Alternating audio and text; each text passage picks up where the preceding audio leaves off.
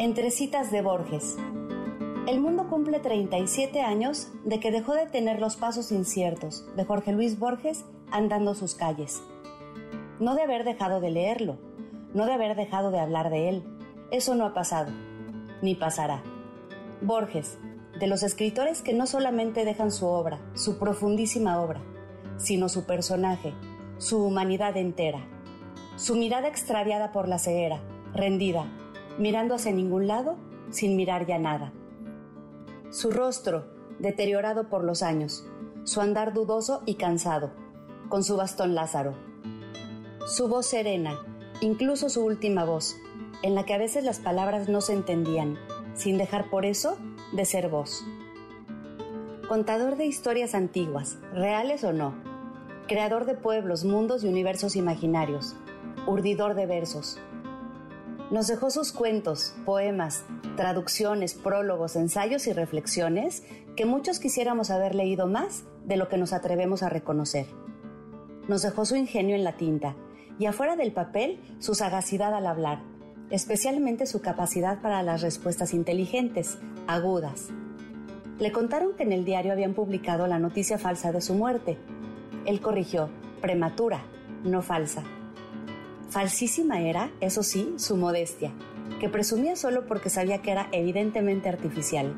No lo disimulaba. Es, decía, la forma más decente de decir mentiras. Sagaz, cuando Juan José Arreola, borgiano devoto, le dijo cuando finalmente lo conoció, 25 años de admiración. Vaya pérdida de tiempo, dijo Borges. Agudo, como cuando decía que uno llegaba a ser grande por lo que lee y no por lo que escribe, sabiendo que no es posible separar a lo segundo de lo primero.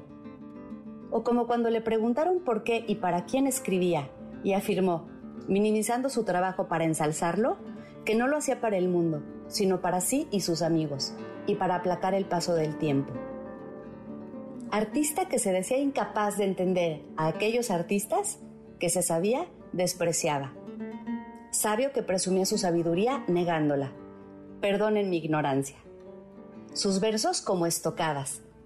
¿De qué me servirán mis talismanes, el ejercicio de las letras, el joven amor de mi madre, la sombra de mis muertos? Estar contigo o no estar contigo es la medida de mi tiempo.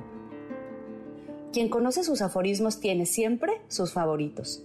Yo elijo aquel que afirma que no se pasa un solo día sin que estemos, al menos un instante, en el paraíso. No, prefiero este otro. Claro que creo en los sueños. Pueden ser la única cosa real que exista. Se fue convirtiendo en objeto de interminables entrevistas e interrogatorios, como le pasa inevitablemente a los genios que son reconocidos como tal estando en vida. Era incapaz de respuestas simplonas.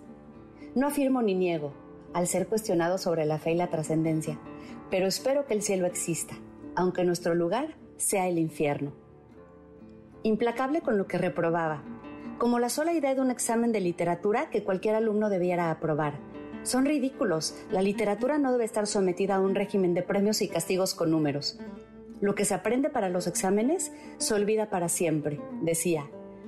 ¿Cuántas veces se lo repetí a mi hija, renegando, al verla tener que memorizar datos precisos relacionados con libros, géneros y autores? Es incomprensible que nunca haya vivido de sus regalías. Él, que detestaba escribir por obligación a la muerte de su padre, debió subsistir impartiendo conferencias que preparaba concienzudamente y después leía, muchas de las que son joyas verdaderas, como las que impartió durante siete días allá en 1977 en el Teatro Coliseo de Buenos Aires. También vivía del reducido sueldo como auxiliar en una biblioteca municipal, ya siendo un escritor conocido una especie de reconocimiento del papá de Adolfo Bioy Casares, que lo recomendó para el puesto, que le daba un lugar tranquilo para leer y escribir, mientras irónicamente empezaba a perder la vista, lo cual terminaría sucediendo unos años después, acabando con su posibilidad de seguir escribiendo, ya que leer y releer sus avances era una parte esencial de su proceso creativo. Se lamentaba de que cuando su madre, ya anciana, le preguntaba a él, ya anciano, si mejoraba su vista, él respondía que no, que no había avance alguno. ¿Qué me costaba decirle que sí había mejoría, para que ella sintiera algo de alivio? Se reprochaba. de cuántas palabras escritas, habladas o calladas, nos arrepentimos para siempre. Con la frente marchita cantaba Gardel y entre citas de Borges Evita bailaba con Freud. Borges no se quejó nunca de esa ceguera con la que se fue apagando.